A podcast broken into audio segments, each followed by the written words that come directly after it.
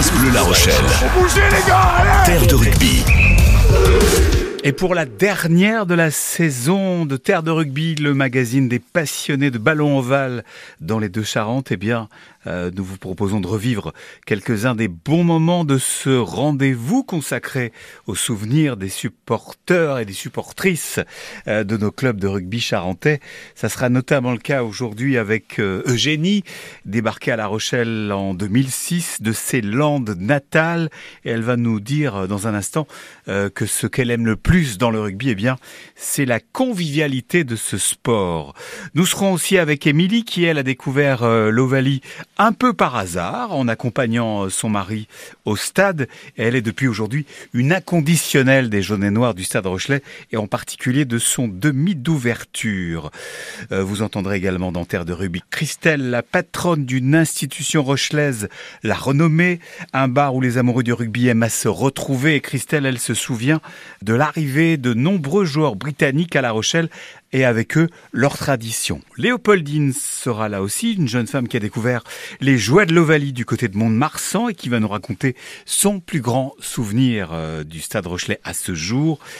Et puis nous terminerons avec Sophie, supportrice du Stade Rochelet, elle, depuis une bonne trentaine euh, d'années. Sophie qui se souviendra aujourd'hui d'une finale des cadets du Stade Rochelet à laquelle participait son petit frère. Voilà, c'est Terre de rugby, le dernier numéro de la saison sur France Bleu La Rochelle et c'est parti jusqu'à midi. France Bleu La Rochelle. Terre de rugby. Et oui, c'est Terre de rugby avec Eugénie, qui aime le rugby, Eugénie, alors notamment pour euh, son côté convivial. Oui, ouais, oui exactement. Ça, bah, prime presque Ah oui, c'est le premier point, euh, vraiment le premier point pour moi, euh, la convivialité. Je sais quand je vais aller voir un match, ou mmh. quand je vais voir un match dans un bar hein, ou n'importe, n'importe où, oui. je sais que de toute manière, c'est un, un moment convivial que je vais passer, un moment agréable. Je sais que je vais prendre plaisir c'est vraiment le point numéro un pour moi euh, qui me fait aimer le rugby. Oui, mais ça, ça pourrait être en regardant un match de foot, un match de, hand ou de basket. Bah non, ça pourrait pas, ça pourrait pas, parce que euh, déjà la première convivialité, elle arrive parce que le rugby a des règles très compliquées qui changent tout le temps. Mmh. Donc, euh, pour pouvoir être certain de ce qu'on voit et de, de peut-être de pourquoi on pourrait râler, il faut absolument discuter avec ses voisins et puis essayer de se conforter dans ce qu'on a cru comprendre dans notre lecture du jeu. Et donc ça, c'est le premier point. C'est quelque chose qui n'arrive pas dans d'autres sports. C'est moi. Ah, J'avais pas pensé à ça, mais effectivement, la complexité des règles du, du jeu euh, bah, permet d'entamer la discussion ah. avec les voisins. Si on a envie, en tout cas, de pouvoir suivre le rugby et de comprendre quelque chose, euh, oui. Puis on peut même euh, expliquer parfois certaines choses à des, à des novices, et ça, c'est vraiment quelque chose que, que j'adore dans le rugby. Donc mhm. ça ne peut pas arriver dans d'autres sports. Ouais, ouais. Donc tout cet aspect relationnel, et puis on, en profite pour se faire des amis. Alors le, temps d'un match, que ça soit au bar, que ça soit au, stade? Bah oui, puis le rugby en plus euh, a quand même euh, un état d'esprit très bon enfant, on respecte l'arbitre, on parle de troisième mi-temps, donc euh, ça on le vit aussi en, tant, mm. que, en tant que supporter, et ça c'est aussi ça participe à la convivialité. Et à La Rochelle, en plus, on est quand même un des publics les plus respectueux dans tout ça et on respecte même les buteurs. Et ça, je, je suis extrêmement fière, moi, de dire que je suis euh, spectatrice et mmh. supporter de, mmh. de, La Rochelle parce que justement, euh, il y a ce respect du sport, du joueur, de l'arbitre. Donc ça, c'est vraiment, et c'est primordial, il me semble aussi. Et euh, cette convivialité, est-ce que du coup, dans votre cercle de, de connaissances, il y, a, il y, a, des amis qui ne sont issus que de ce cercle rugbystique oui. aujourd'hui, euh, avec le temps Avec le temps, maintenant, oui, j'ai des liens qui sont beaucoup plus forts avec des personnes, effectivement, euh, qui apprécient le rugby, avec qui je peux échanger. Je pense que c'est aussi, ça participe aux valeurs. Je parlais de convivialité, on disait de respect de l'arbitre ou des joueurs. Euh, les personnes en fait qui, euh, qui vont être vraiment dans cet état d'esprit-là, c'est des personnes qui me correspondent et donc du coup ça reste vraiment des amis proches. France Bleu La Rochelle. Terre de rugby. Oui, avec Émilie dans Terre de rugby. Émilie, mon petit doigt m'a dit que vous aviez un faible, je ne sais pas si le mari sera content, pour euh, le numéro 9, le titulaire numéro 9 du stade Rochelet. Exactement. Un certain Tawera. C'est tout à fait ça. Euh... Tawera Kerbarlo, donc le, demi de mêlée du Stade Rochelet. Voilà, je ne peux pas parler du Stade Rochelet euh, sans parler de, de Tawera Kerbarlo, qui hmm. est mon euh, joueur fétiche. familièrement que j'appelle chouchou. Et c'est vrai que les joueurs, qui, les joueurs, pardon, les, les amis qui me connaissent, voilà, ils ne l'appellent plus Tawera Kirbarlo. Ils l'appellent Chouchou. Ils l'appellent Chouchou. D'accord. Et c'est même arrivé aux gens qui étaient assis à côté de moi à la loge. Mais qu'est-ce que vous dites alors le concernant pour l'appeler Chouchou comme ça devant les autres? Allez, Chouchou. Ah, d'accord. c'est vrai que c'est un joueur que j'affectionne beaucoup. Euh, je trouve qu'il a un talent euh, indéniable. Et je pense que, alors c'est mon avis bien entendu, mais mhm. euh, voilà, quand il est là, la différence se fait sur le terrain. Alors sans rentrer dans, sans rentrer dans la technique, vous trouvez quoi que les, ballons sortent mieux, plus vite, les, sont plus, éjectés plus vite vers les, vers les trois quarts, vers les ailiers? Exactement. Ouais. Et hum, que sa réflexion est rapide. Euh, voilà, on le voit dans sa vision du jeu. Sa vision du jeu est assez rapide. Euh, ses passes sont quand même globalement euh, bonnes et assez percutantes à chaque fois. et c'est ça que j'apprécie, quoi, sa vivacité de jeu et d'esprit dans cette équipe. Ouais. Et... ça dans tous les matchs globalement. Oui, il a une certaine constance. Exactement. Le, le Néo Z, hein, du coup. Oui. Hein, parce que c'est un Néo-Zélandais, Tawera Barlow. Et puis c'est un joueur qui est un petit peu filou aussi. Chouchou. Il est un petit peu filou. Il aime passer des fois euh, au rat de sa mêlée. Oui. Entre les gros. Entre les gros. Et oui, après il a un poste aussi qui veut avoir une, certaine technique et une certaine euh, vision du jeu que, les autres peut-être n'ont pas. Euh, son poste aussi fait que ça doit lui doit avoir ces qualités-là. Après voilà, je trouve que ces qualités qu'on trouve chez lui, j'ai du mal à les retrouver, mm. en tout cas chez nous, sur un, autre numéro 9. D'accord. Enfin, vous trouvez qu'il a du charisme, quoi. Je trouve, il est très charismatique. Euh, voilà, quand euh, les, fois où j'ai pu le croiser, je trouve qu'il voilà, il, euh, il a une posture. Il est très charismatique. Il, hmm. m'impressionne beaucoup, en tout cas. D'accord. Donc on peut rassurer Madame Carbarlo. Complètement. Complètement. Mais c'est vrai que j'ai voilà, j'ai fait un t-shirt à son effigie. Ah j'ai son nom dans ah, le dos voilà, je, l'affectionne beaucoup. Ok, et vous, l'avez, vous avez eu la chance de le rencontrer dans les loges, lui, ou pas? Euh, Oui, une fois où il ah. avait été blessé, effectivement, il est venu dans les loges. Et contact facile avec le public, euh, Carbarlo? Oui, comme les autres. Hein. D'ailleurs, euh, ils sont relativement euh, proches de nous, ils sont très accessibles, et du coup, c'est vrai que c'est un côté qui est appréciable pour nous. Hmm. on peut discuter voilà, de, de leur match, etc. Et ils sont vraiment très à l'écoute et ils prennent plaisir à nous répondre. Et vous, plaisir à les écouter? Et nous, plaisir à les écouter et à les rencontrer. France Bleu La Rochelle. les gars, Terre de rugby. Et oui, dans Terre de rugby, les souvenirs de Christelle, notre supportrice du Stade Rochelet. Et vous euh, vous souvenez notamment on va peut-être pas parler d'une diaspora, mais en tout cas d'une filière britannique au, Stade Rochelet, puisque le, club était, a été relativement longtemps euh, autonome, vivait avec ses, forces vives, ses jeunes, Bien sûr, son centre d'entraînement. Et puis un jour, un jour, le, président Merlin a décidé de faire appel à des forces extérieures. Tout à fait. Venu d'en face, de la perfide d'Albion. et là, ça a commencé.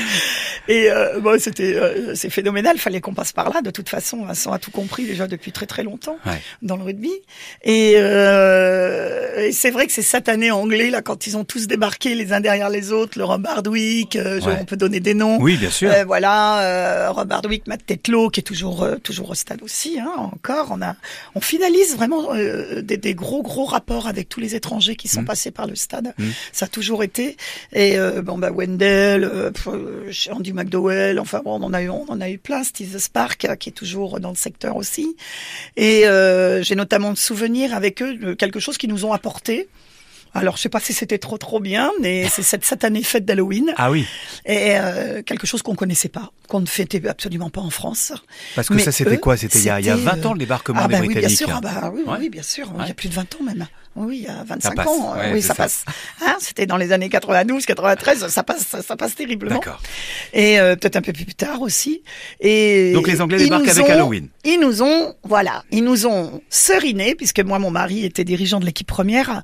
Donc ils nous ont seriné pour qu'on organise euh, entre eux et avec l'équipe première, les femmes, euh, voilà, d'organiser cette foutue soirée d'Halloween.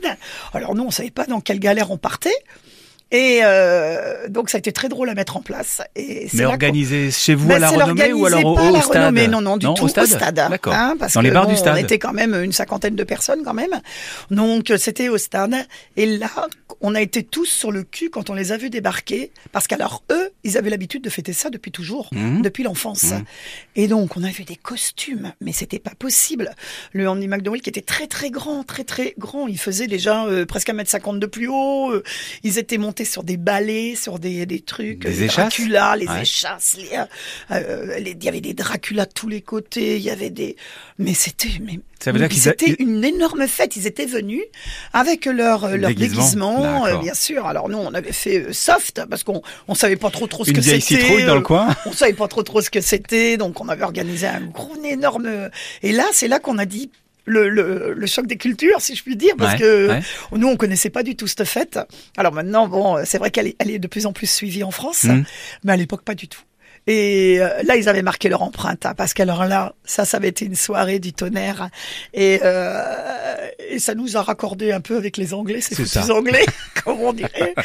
Et euh, non, c'était un très très un très beau moment. Et, euh, et ce qui est bien, c'est que J'en reviens toujours sur les étrangers qui passent par La Rochelle, mais euh, il n'y en a pas un qu'on a, où on n'a pas une trace, quelque chose qui chacun laisse un peu quelque chose. Voilà, chacun laisse quelque chose, et on a toujours, on a toujours ce suivi. C'est maintenant, euh, pour ça, Facebook, c'est formidable parce que même ceux qu'on ne voit plus, on, on, les retrouve, on se parle encore, on, mmh. personne s'oublie, quoi. Mmh. Et c'est ce qui fait la famille. C'est la grande fratrie du rugby. La grande fratrie du rugby, vous l'avez dit. France Bleu La Rochelle. les gars, Terre de rugby. C'est ça. Cette fois, Léopoldine, vous avez voulu évoquer un grand souvenir, peut-être le plus grand souvenir à ce jour du Stade Rochelais. Je, je campe le décor. Mmh. On est à l'Orange Vélodrome de Marseille et euh, nous sommes le 28 mai 2022. Mm. Tiens, tiens, que s'est-il passé ce jour-là? Oh là là, mais ce serait pas euh, La Rochelle qui serait devenue championne d'Europe de rugby? Mais je crois bien. Quelque chose comme grand ça. Grand souvenir, le, un des plus grands en tout cas. Ouais, ouais. Enfin, en tout cas, euh, grand moment de liesse. Donc cette victoire, mais aussi euh, le défilé sur le vieux port, mmh, après, qui, ouais, qui était juste après, où vraiment là, on a, on a pris un peu plus conscience encore de, de l'ampleur que ça avait eu sur La Rochelle. Mmh. Juste pour petite info, vous l'avez vu où cette finale? Moi, j'ai été pas sur le vieux port, hein, je pense, comme ah, à peu près dans, 80% dans les bars des Rochelais. Ouais, ouais. enfin, j'avais pas réussi à avoir une place assise évidemment. J'étais debout sur un banc. sur la route. debout sur un banc, ouais. Euh, de cours des dames. Moi, je l'ai regardé. Euh, cours des dames, debout sur un banc, pour apercevoir les écrans géants euh, qui, qui avaient un peu partout euh, sur le vieux port. Hmm. Donc ouais, déjà gros gros souvenir juste de voir la foule ce jour-là. Où en plus il faisait super beau, super chaud. Il y avait un monde sur le vieux port déjà juste pour voir ce match. Euh, où on vibrait en fait euh, vraiment avec, euh, bah, avec tous les supporters dans, bah, dans tous les bars, hein, parce que il y avait, il y avait, c'était, enfin, c'était partout quoi. Mmh, évidemment. Ouais. Euh, et, je pense que même pour quelqu'un qui s'intéresse pas particulièrement au rugby, qui ne connaît pas euh, spécialement euh, les règles ou le jeu, en fait, juste être porté par cette ambiance générale, c'était c'était déjà quelque chose, quoi. Ça, ça se ressentait, quoi. Ça se vivait vraiment.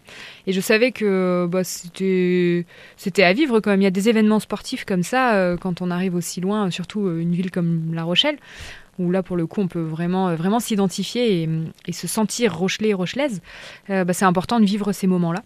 Donc, euh, donc ouais, donc déjà euh, la donc la liesse populaire euh, pendant le match et puis après évidemment. Et puis, et puis après, je crois que c'est celle d'après même qui m'a encore plus marqué parce que encore voir La Rochelle gagner, bon alors j'en avais pas de doute hein, évidemment, mais mais surtout vivre en fait avec les supporters, avec les habitants et avec les joueurs cette, cette liesse générale, mmh, c'était cette communion. Ouais, c'était c'était quelque chose. Enfin, j'en ai j'en ai ressenti assez peu des moments comme ça mmh. aussi intenses dans le sport c'est-à-dire que même, euh, même quand on a été euh, champion du monde euh, football 2018, je crois que j'avais été moins, ça, moins transporté quand même.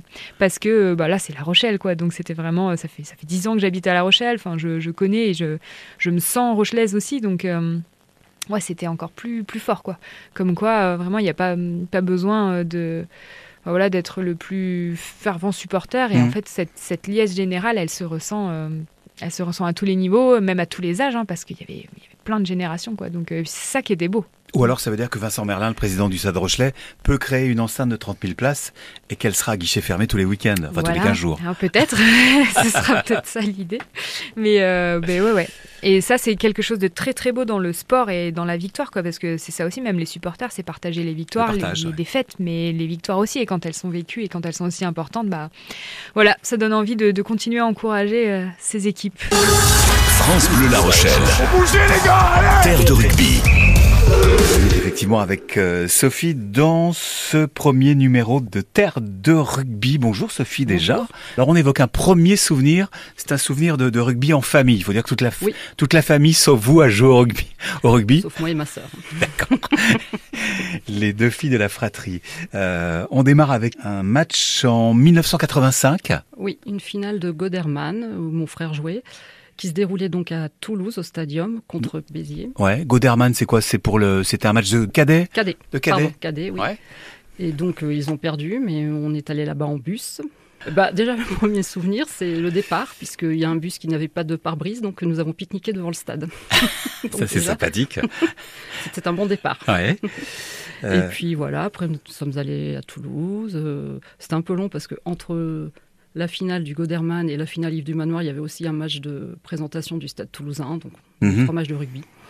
Voilà, parce qu'il faut, il faut juste préciser que ce match auquel a participé votre frère en tant que cadet du Stade Rochelet, c'était un match en levée de rideau. Oui, c'était hein un levée de rideau. À l'époque, il y avait des levées de rideau. Mm. Et ça précédait la finale. La finale du Yves du Manoir contre Montferrand et Nice. D'accord. Et donc vous, qu'est-ce qui vous a le plus marqué? Le, match des pros, alors le, match avec le, le, frérot sur le terrain? Oh, avec le, bah, il, déjà mon frère n'est pas rentré, il n'a pas eu de chance. Mais euh, ce match-là, ouais. Puis, euh, puis surtout, ce qui a marqué, c'est que ça a été le début de, bah, d'une grande famille. Quoi. On est tous devenus amis, euh, les parents, tout le monde se voit encore. Mmh. Donc c'était, euh, c'était très bien. Ah oui, c'est ça, c'est la famille, qui, la famille qui accompagne les. Famille. Ils étaient entraînés en plus par Henri Magua et Bernard Campé. Donc une gloire du Stade Rochelet, deux gloires du Stade Rochelet. Voilà, Et qui sont passés après l'année suivante, ils, ils entraînaient l'équipe première. Mmh. Mmh. Donc, euh, non, c'était un bon groupe. Et ça, voit toujours. ça fait partie aussi de la, transmission au rugby, puisque euh, ceux qui jouaient à l'époque, bah, comme votre frère hein, notamment, sont aujourd'hui euh, bah, eux-mêmes des encadrants ou éducateurs au stade. Au sein du stade Rochelet. Mm. Donc c'est la continuité. C'est la continuité. C'est un petit peu ce qui fait aussi la force et l'histoire de ce club. Oui, c'est très familial. Ouais, ça reste mm, très ça familial. Reste très familial. Bon, pour la petite histoire, vous vous souvenez plus qui a gagné le Yves du Manoir en 1985 Nous, on a perdu, mais de Montferrand ou de Nice, mais La Rochelle a perdu donc face à, Béziers. Mm. Mais quand même une chance évidemment pour euh, la famille d'assister à ce, à ce match oui, puis à Toulouse. Euh, oui, au stadium hein Toulouse. Donc ça reste, un... ça reste un bon souvenir. Malgré la défaite. Oui, oui, oui. Oui, ça reste un bon souvenir pour tout le reste après. Après, à la fin de la saison, on avait fait un grand repas avec tout le monde. Enfin bref, c'était c'était Les troisième mi-temps du rugby. Oui, alors j'en parlerai pas. France Bleu La Rochelle. les gars, Terre de rugby.